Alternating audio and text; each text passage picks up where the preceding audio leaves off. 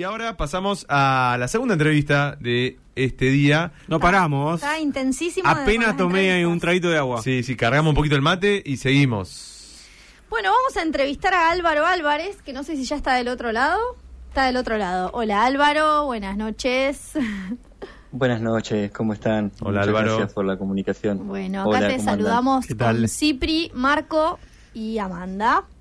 Les cuento antes de empezar a hablar con vos, Álvaro, a quienes nos están escuchando, que Álvaro está saliendo desde la ciudad de Tandil y es integrante del Centro de Investigaciones Geográficas de la Facultad de Ciencias Humanas de la UNICEN y es además investigador del CONICET con lugar de trabajo en el Instituto de Geografía, Historia y Ciencias Sociales, también en Tandil. Y bueno, y lo hemos convocado a Álvaro, que además es un gran amigo y colega, como dijimos al principio, para que nos cuente un poco, porque hace muchos años que él viene investigando temáticas en torno a los impactos socioterritoriales de la infraestructura regional y en este caso puntualmente nos interesaba conversar sobre la hidrovía Paraguay-Paraná a raíz de algo que apareció como una tensión o un conflicto más coyuntural, pero o sea, vamos a partir de ahí para charlar de, temas muchísimo más amplios o de procesos de más largo alcance. Eh, nos surgió el tema de la hidrovía, invitarte a vos, Álvaro, a raíz de las tensiones que hubo entre el gobierno argentino y el gobierno paraguayo, a raíz del corte del suministro de energía de Yacyretá, eh, por una deuda que, que le cobran a Argentina, pero al mismo tiempo hay otro tema bastante espinoso que es cierta inconformidad por parte del gobierno paraguayo en torno a que Argentina ha decidido, no tan, bastante recientemente igual, eh, cobrar el peaje por quienes circulan por esa vía fluvial, por la hidrovía Paraguay-Paraná. Y esto, bueno, abre, como decía, muchísimos temas, de los cuales Álvaro es muy conocedor, muy conocedor, muy estudioso y tiene una sensibilidad y un conocimiento muy particular sobre el tema. Así que, bueno, muchísimas gracias, Álvaro, por estar del otro lado. Álvaro, no sé si te parece que empieces pe- pensando que quizás la oyentada, no solo la oyentada, también lo decíamos al inicio, ¿no? Esta especie de paradoja respecto de lo poco que, se sabe a nivel de nuestra sociedad y de la ciudadanía acerca de qué, qué mercadería, qué mercancías, qué, qué pasa con la hidrovía, por qué es un tema la hidrovía o por qué hay disputas en torno a la hidrovía Paraguay-Paraná. Si nos querés contar más de manera introductoria, ¿por qué es un tema? ¿Por qué lo estudias vos? Eh, porque es una paradoja no Dale. solo para la sociedad, sino que también, eh, evidentemente, es un tema para nada resuelto a nivel de nuestro Estado, porque no tenemos un control soberano de nuestras vías navegables, nada menos. Mm. Así que, bueno, contanos un poco. Bueno, bueno, buenísimo. Vamos a arrancar por ahí entonces. Me parece que es importante pensar eso, que es la hidrovía Paraguay-Paraná, en el marco de un contexto más amplio, que es la Cuenca del Plata, que son 3.500.000 kilómetros cuadrados, que es más o menos el 20% de la superficie de Sudamérica, y que es una región eh, de equilibrios hídricos frágiles. Eh, es una región hídrica muy importante, donde eh, precisamente ese equilibrio eh, ambiental está dado, lo digo llanamente, por la salud de los ríos, que son los que garantizan que ese, ese mm, ecosistema con equilibrios fáciles funcione, funcione de manera ambiental y ecosistémicamente estable. Entonces la hidrovía, y ahí está un punto central para entender este problema, es una infraestructura, es, una, es un artificio, una infraestructura que se construyó sobre el río Paraguay y sobre el río Paraná. Centralmente la ruta troncal, por donde sale el 80% de las exportaciones argentinas, está obviamente de Santa Fe al océano, desde el puerto San Martín al océano, donde se encuentra el complejo infraestructural portuario más importante de la región y uno de los más importantes del mundo. Entonces eso le confiere a esta hidrovía Paraguay-Paraná, que tiene 3.442 kilómetros de extensión, desde Puerto Cáceres en el Mato Grosso a Nueva Palmira en el Uruguay, un carácter estratégico. Un carácter estratégico con importancias eh, diversas para los cinco países que integran la Cuenca del Plata, porque para nosotros es una vía de exportación muy importante, dijimos, el 80% de nuestro comercio exterior sale por ahí, pero para países como Bolivia o Paraguay, que no tienen una salida oceánica, eh, la, esta arteria fluvial es vertebral, es central, ¿no?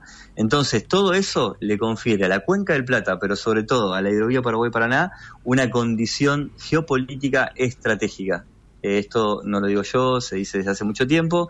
Quien domina mm, la Cuenca del Plata, quien domina la hidrovía Paraguay-Paraná, de alguna manera domina el corazón geopolítico de América del Sur, ¿no? Y, fue la Cuenca del Plata, sobre todo en, en, el último siglo, un territorio de hostilidades entre los diferentes países que conforman esta Cuenca del Plata, hasta que en el año 69 se firma un acuerdo, el tratado, eh, precisamente el Tratado de la Cuenca del Plata, que empieza a acercar posturas en pos de eh, algunas políticas comunes de los países de la región, garantizando la libre circulación de los ríos.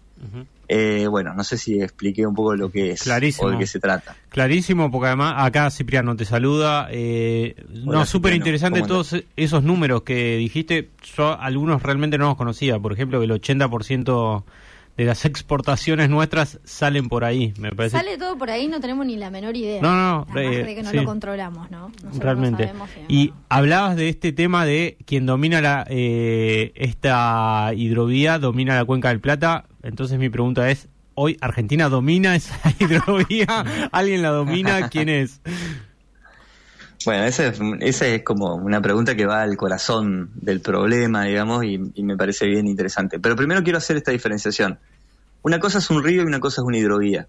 Bien. Eso es importante tenerlo en cuenta. La hidrovía es una infraestructura, nosotros decimos que es una infraestructura extractivista, porque se financia, se planifica y se construye con el fin de apropiarse de los recursos estratégicos eh, afines a las dinámicas del comercio internacional, a la demanda de los principales centros industrializados a nivel mundial. Básicamente de las dos grandes cadenas eh, de valor, las dos grandes cadenas productivas que son eh, Estados Unidos y China, ¿no?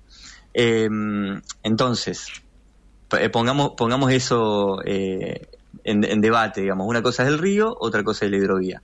El Tratado de la Cuenca del Plata plantea la libre navegación en los ríos y ese es uno de los puntos por los cuales Paraguay se aferra para decir que el cobro de un peaje que es de un dólar cuarenta y mm. pico eh, en la hidrovía Paraguay-Paraná no es legal, digamos, o, es violatorio de acuerdos internacionales. de libre circulación. Eh, eh, no te escuché, Amanda, perdón. No, no, no, que justamente la postura paraguaya indicaría que si el gobierno argentino osa eh, cobrar ese peaje, bueno, lo está cobrando de hecho, que atentaría contra ese punto del tratado, contra la libre circulación por las vías navegables. Perfecto, pero ahí estamos hablando, ahí estamos hablando de un río para que ese río funcione como una hidrovía se necesitan intervenciones técnicas que garanticen la circulación los 365 días del año de buques de gran porte. Esas intervenciones técnicas tienen un costo anual de 25 millones de dólares. Esos 25 millones de dólares son los que se financian con el peaje.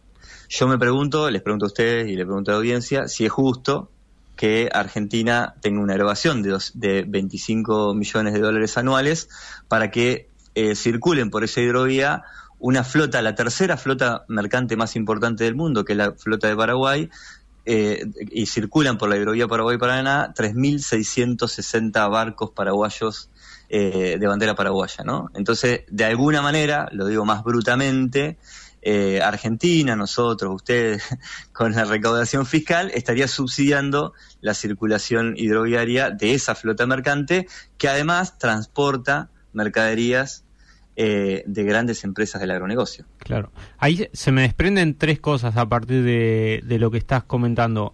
Una por ahí más técnica, preguntarte, esas obras que se hacen es eso de que se hablaba del balizamiento, el dragado y el balizamiento, entiendo. Dos, ¿por qué eh, Argentina aceptó estas condiciones y le financiamos el comercio exterior a Paraguay?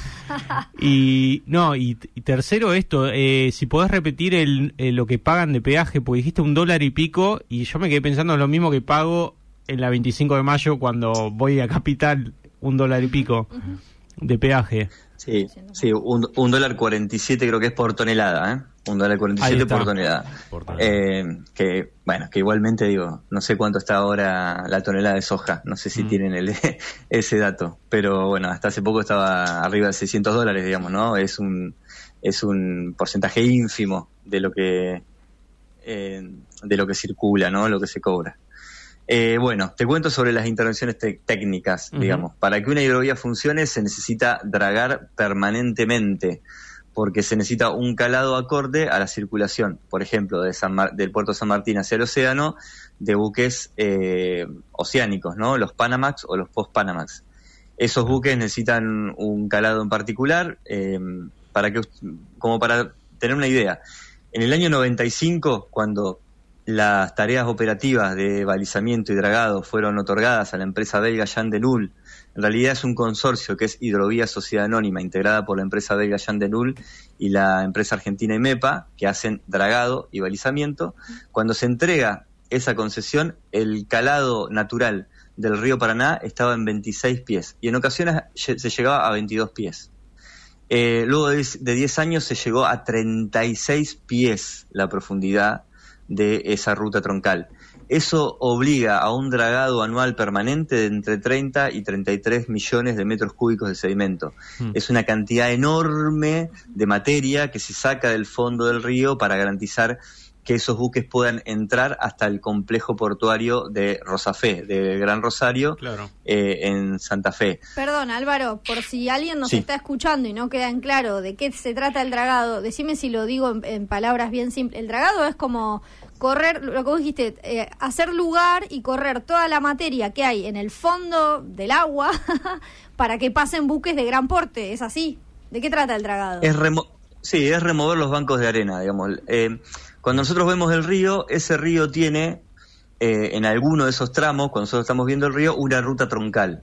Esa ruta troncal es la que se profundiza y se profundiza precisamente para que puedan entrar estos, estos buques de gran porte. Lo que se hace es, lo digo brutalmente, se escarba el fondo del río para sacar esa arena y, eh, evitar que los, los buques encallen, digamos, o que toquen eh, esos bancos de arena. Eso genera remoción de sedimentos y otros perjuicios ambientales, digamos, que después podemos charlar si quieren, pero concretamente acá la situación concreta es que desde el año 95 hasta el año 2021 esas tareas estuvieron eh, privatizadas. Eh, en, una privatización de obra pública por peaje a una empresa belga que fue eh, Jean Denul. Ellos se encargaban de cobrar el peaje y con ese y con esa recaudación hacían este tipo de obras. El Estado argentino lo que hizo hace dos años fue retirar esa concesión que había vencido muchas veces, retirar esa concesión, se hizo cargo del control administrativo y operativo de la hidrovía Paraguay-Paraná y terciariza las obras. ¿A quién se las terciariza? ¿A quién se las terciariza? A la misma empresa. A a y a MEPA, sí, a la misma empresa. Es decir, lo que de igual es igual es un avance, digamos, ¿no? Porque de alguna manera lo que Argentina está teniendo ahora es un control soberano sobre el dinero que entra con el peaje y decide qué obras hacer. y eso me parece que es importante.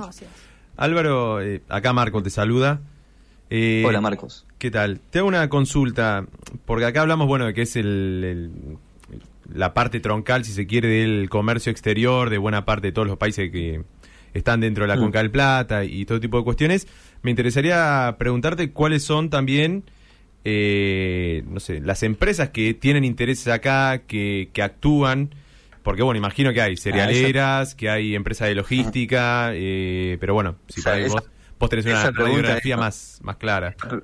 La pregunta es nodal, esa pregunta es nodal porque, mm. digo, bueno, estamos hablando del control del comercio exterior. Ahora la pregunta es quién domina ese comercio, ¿no? Y ahí hay, hay algunas cosas que son importantes. Digo, tres cosas. Primera, no estaríamos hablando de una hidrovía sin antes hablar de la expansión del agronegocio.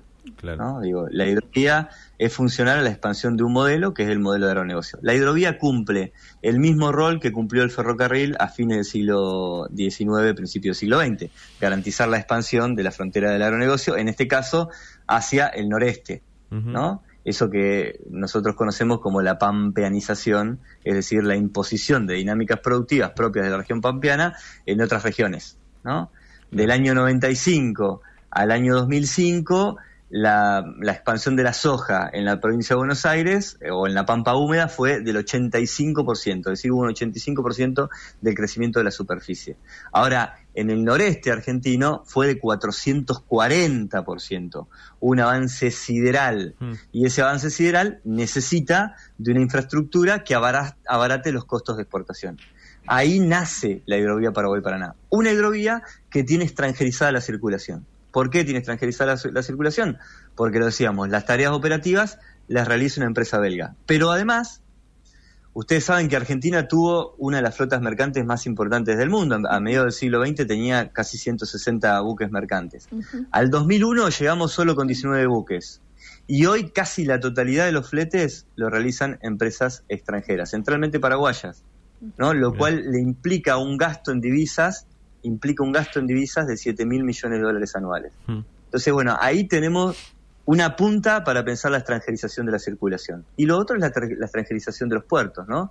A partir de lo que fue, eh, bueno, la ley 24.093 del 92, la ley de puertos, que habilitó la provi- provincialización y privatización de los puertos argentinos. A tal punto que hoy tenemos 101 puertos en la Argentina y el 80% están en manos privadas, mayoritariamente extranjeras, ¿no? Entonces, bueno, ¿quién tiene sobre todo interés en ese complejo hidroportuario? Bueno, las grandes corporaciones cerealeras. Ahora, ¿cuáles? Centralmente las que exportan.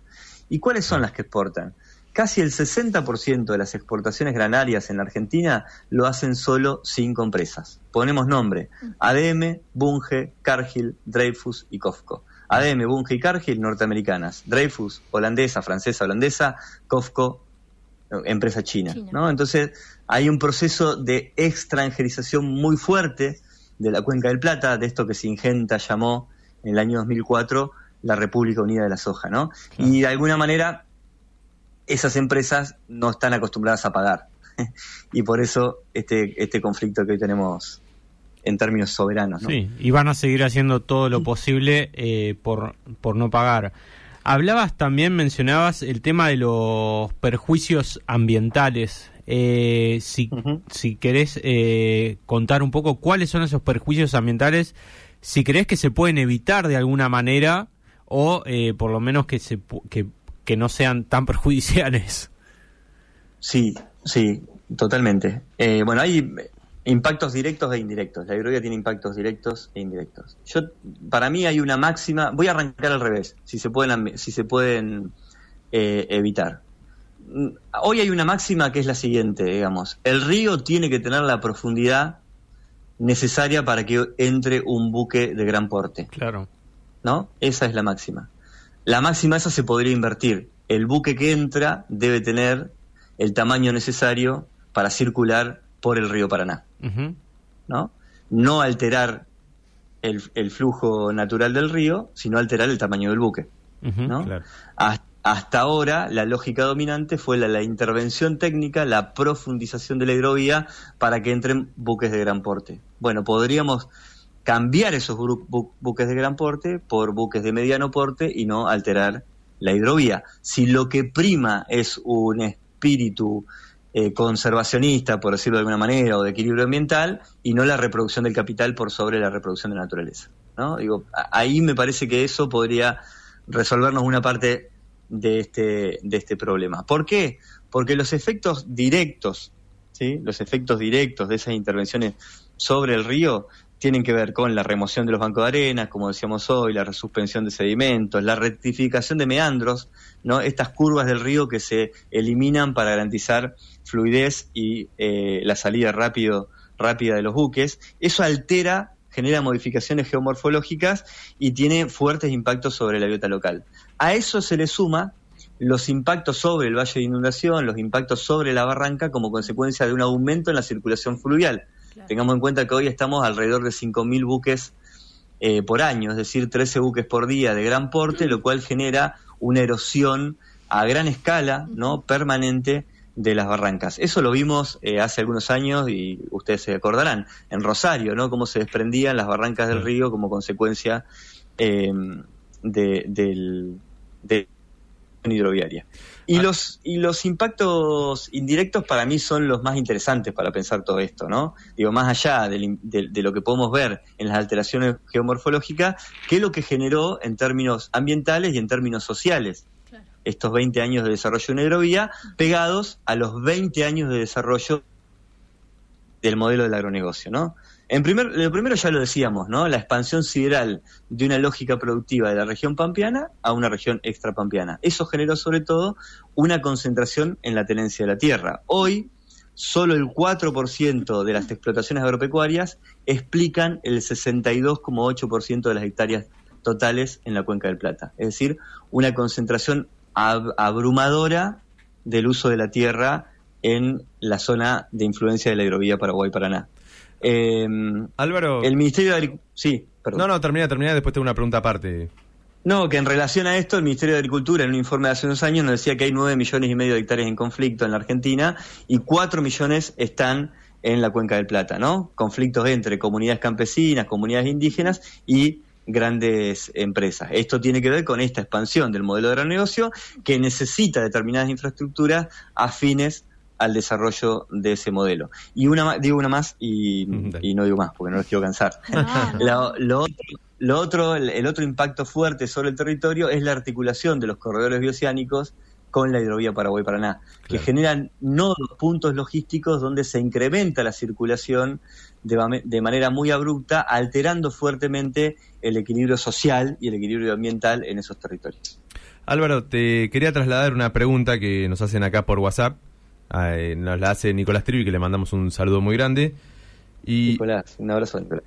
Bueno, te manda saludos también por acá. Dice, la hidrovía no sería tan importante sin el suicidio productivo de levantar toda la red de ferrocarriles. Interesante. Sí, sí, totalmente. Eh, el, transporte, ese ferricidio, ¿no? que mm, dice Nicolás. El transporte evolucionó en los, en los últimos años de una lógica modal a una lógica multimodal. Eh, el, ferrocarril eh, fue un medio de transporte sumamente importante en esa expansión eh, de las fronteras agropecuarias y, y en el, el, proceso de poblamiento de nuestro país y de América Latina toda, y aún podría seguir, cumplir un rol central en la articulación productiva con los principales puertos, sin lugar a dudas, ¿no? Pero la lógica del capital hoy, en la lógica de circulación hoy, lo que prima como horizonte, casi como utopía, es la multimodalidad, ¿no? Que es la articulación de varias formas de, de transporte y para eso la logística cumple un rol central, ¿no? ese proceso digo que no tiene que ver con la extracción de soja, ni mucho menos, pero se conoció como la revolución de los contenedores, ¿no? Que una misma carga pueda ser eh, transportada por muchos medios de transporte hasta llegar a destino. Esto que dice Nicolás es central. Si nosotros mantuviéramos una infraestructura ferroviaria sólida y a bajo costo, la presión sobre la hidrovía, sin lugar a dudas, sería menor. ¿sí? Eso igualmente lo tenemos que poner en diálogo con esto otro que estamos planteando, la lógica multimodal que hace que el capital hoy lo que piensa sea sobre todo en la articulación de muchos medios de transporte para reducir costos, para reducir tiempo de circulación y por ende eh, reducir costos. De hecho, hay muchos puertos que funcionan como puertos secos. Hay muchos puertos, sobre todo de Santa Fe al norte. Nosotros con Amanda en marzo tuvimos la posibilidad de estar por Chaco, por ejemplo, Puerto Barranquera, que fue un puerto muy importante en la, en, para la circulación eh, sobre el río Paraná y Paraguay eh, hace algunos años, bueno, por la bajante extrema del Paraná, porque quedó desacompasado a las actuales lógicas de circulación, etcétera, funciona más como un puerto seco que como un puerto eh, hidroviario, digamos, ¿no? Pero sigue funcionando. ¿Por qué? Porque articula con otros modos y otras lógicas de circulación. Bien. Sí, de hecho recuerdo que cuando entrevistábamos al, al, encargado, no me acuerdo si era un gerente, no me acuerdo el nombre que tenías, el director del puerto nos decía que estaba cansado, cansado no, pero que pasaban todos buques con la bandera paraguaya. Mm. Eh, Álvaro, te, se nos está acercando... nos decía que la hidrovía era un problema de Santa Fe. ¿no? Mm. Sí. Álvaro, eh, otra pregunta quizás en relación al... Bueno, primero si querés, porque te, cortamos, porque estabas vos como desarrollando varias ideas, y te quedó algo por decir. Ya no me acuerdo, pero... no importa, venías como enumerando y te cortamos por, por el mensaje de Trivi. No, no, hay otras cosas que son, hay otras cosas que ustedes ya la saben y que, y que la audiencia también, también en relación. Eh, no te creas. Yo estoy aprendiendo un montón con esta conversación. No, es un tema del que poco se sabe. En relación a los impactos indirectos, ¿no? Digo, bueno, Argentina es uno de los países más fumigados del mundo, ¿no? 600 millones de kilolitros mm. de agrotóxicos. ¿Esos agrotóxicos por dónde drenan? A ver.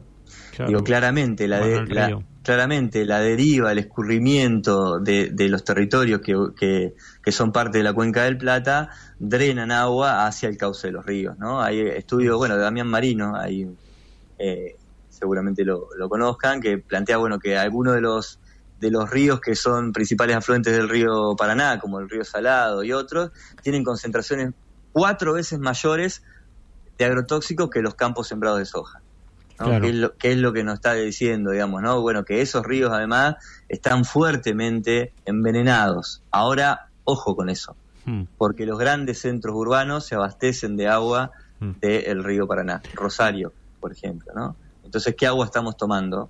Eh, bueno, ahí hay, muchas muchas cosas para ver. Me imagino lo del agua potable y cómo afecta a otras actividades productivas como la pesca, por ejemplo, por mencionar. Es como que toca un montón de temas muy centrales eh, en lo que hace un país y de los que realmente sabemos muy poco, muy poco eh, y además están como, lo veo como muy lejano de la discusión política de hoy día, como que digo, bueno, son todos temas centrales que hacen a la Argentina de hoy y del futuro y realmente no, no avisoro que nadie las quiera discutir hoy día. Eh, o sea, fue como, que están totalmente fuera de agenda y estamos hablando de todas estas cuestiones ambientales, productivas, estamos hablando de millones de dólares, entonces es mm. como que, eh, sí, no sé. Incluso te, incluso te diría que el discurso político en la Argentina, bueno, esto lo podemos ver hmm. lamentablemente en los debates presidenciales y demás, son contracíclicos, digamos, ¿no? En un momento hmm. donde, donde deberíamos estar discutiendo todo esto, en realidad se, se plantea más de regulación, ¿no? Eh, digo, y en eso yo soy regulacionista, digamos, ¿no? Digo, no hay posibilidad alguna de generar un control soberano sobre las vías navegables, un control soberano sobre la infraestructura en nuestro país, si no es con un Estado fuerte que de alguna manera le pueda poner algún tipo de freno a estas políticas que llevan más de 20, 30 años, de los años 90 en adelante, saqueando los recursos estratégicos y haciendo de las vías navegables lo que quieren. Entonces, eso no se puede sin Estado. Reglas, además, eh, cuyos países de origen de estas empresas, que hoy son las que predominan, las cinco que vos nombraste, sí cumplen en sus países. Entonces es una situación de, dependencia total, de dependencia y de, a, lo sumo en el 2021 cuando finalizó la concesión y se abrió este proceso se discutió un poco, pero yo mi última pregunta y ya se nos está terminando el programa Álvaro, nos encantaría seguir charlando, pero un poco habíamos anunciado que era un tema que iba a abrir muchas aristas, así que también te podemos volver a convocar o hasta puedes venir al piso algún día y nos visitas en La Plata. Más vale. Pero Eso mi, esperando. mi última pregunta tiene que ver con justamente eh, si hubo, o sea, es más actual, si hubo alguna novedad o si sigue abierto, o sea, se llegó a cobrar el peaje. ¿Pasó algo más este año en relación a la situación de Jean de Null, la concesión, el dragado? Eh, estoy pensando que ni hablamos de la bajante histórica y las consecuencias que eso tuvo pero nos queda igual en agenda. ¿Hubo alguna novedad, Álvaro? ¿O algo que quieras decir más sobre qué se está discutiendo ahora? ¿O se planea? No, el, conflicto eh, por la hidrovía, la disputa por la hidrovía entra nuevamente en agenda por este conflicto con Paraguay, ¿no? Eh, claramente, año electoral no se toman decisiones estructurales. Y en este país hace mucho que no se toman decisiones estructurales, mm. pero digo, claramente este año esas decisiones no se iban a tomar, eh, ahí hay algo que me parece que es importante, que tiene que ver con este conflicto que yo me animo a relativizar que sea un conflicto entre Paraguay y Argentina, ¿no? Digo, es un conflicto entre Paraguay y Argentina, que es lo que vemos, pero el trasfondo es un conflicto geopolítico y de reordenamiento del mundo y de disputa geopolítica entre Estados Unidos y China, ¿no? Claramente, digo, solo para decir algunas cosas. El peaje es importante, obviamente, porque las corporaciones se resisten a pagar 1,40 y pico dólares eh, la tonelada. Para Paraguay es importante no tanto por el tránsito de bajada, que es súper importante porque exporta por ahí, pero también por el tránsito de subida, porque Paraguay el se abastece de combustible por la hidrovía Paraguay-Paraná, ¿no? Entonces eso le encarece mucho los costos, supuestamente, tener que pagar ese peaje. Entonces eso desenca- es des- desencadenante de hostilidades.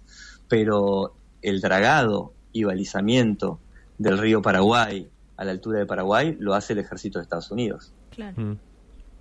Sí, ¿no? sí, Digo, sí, bueno, sí. si no discutimos eso, uno de los principales objetores a que la empresa Shanghai Dream Company, la empresa china, se presente a la licitación en la Argentina fue Estados Unidos, Claro. el Fondo Monetario Internacional y las corporaciones Mm. norteamericanas. ¿no? Entonces digo, el control de la, de la hidrovía, en el control de la hidrovía se mete una disputa geopolítica que es más grande y que tiene que ver con esta guerra comercial entre guerra comercial que es más que una guerra comercial ya, ¿no? A esta Mm. altura entre Estados Unidos y China. Y me pregunto yo, ¿tendrá que ver estas hostilidades que resurgen luego de varias décadas en los países de América Latina con un repliegue de Estados Unidos a su patio trasero? Eh, bueno, me parece que algunas pistas este conflicto nos empieza a dar. Sí, con un intento de defenderse ante el inminente avance chino también, porque como sea, esto que vos decís, bueno, queda en claro la cantidad de intereses en juego que hay eh, cuando se trata de un territorio nuestro, de recursos nuestros, de nuestras vías navegables, pero al mismo tiempo, más allá de las disputas que se recrudecen entre ellos, vamos a ponerlo así, Estados Unidos y China, seguimos sin tener como una estrategia propia, ¿no? De defensa de lo nuestro, que suena muy siglo XX, muy básico, pero no no yo no avisoro que, que haya inclusive ni bueno en el debate presidencial ni hablar pero como que ya no está en la agenda política eh, pensar un lineamiento propio una plataforma eh, no sé una posición propia en torno a estos temas que me parece que eso es lo más terrible de nuestra parte más allá de si finalmente porque lo pienso también como Cofco se está peleando y están cuando vos ves como los informes de la bolsa de Rosario en torno a quién exportó más eh, Costco está buscando liderar, obviamente, y le está peleando a Cargill, le está peleando a todas las empresas yanquis, a las europeas. Ahora, si pasan a ser los chinos, sigue, nosotros seguimos teniendo el mismo problema, ¿no? Independientemente de qué empresas circulen por la hidrovía. Eh, Sí, totalmente. Nos queda ahí todo planteado, nos Sí. tenemos que ir, Amanda. Sí, nos tenemos que ir, son las 10. Álvaro, nos copaste todo el programa, ¿podés creer? Te vamos a tener que volver a invitar. No, no. No, vas a No tener fui, que venir no a La fui yo, Plata. no fui yo quien les copó. Bueno, por lo menos igual terminamos con otro ánimo. bueno, muchísimas gracias Álvaro. Será hasta la próxima. Gracias por tu tiempo. Te esperamos acá en el estudio. favor, gracias a ustedes. Bueno. Eh, totalmente, totalmente. Gracias Un por la abrazo invitación. grande. Abrazo grande. Abrazo grande.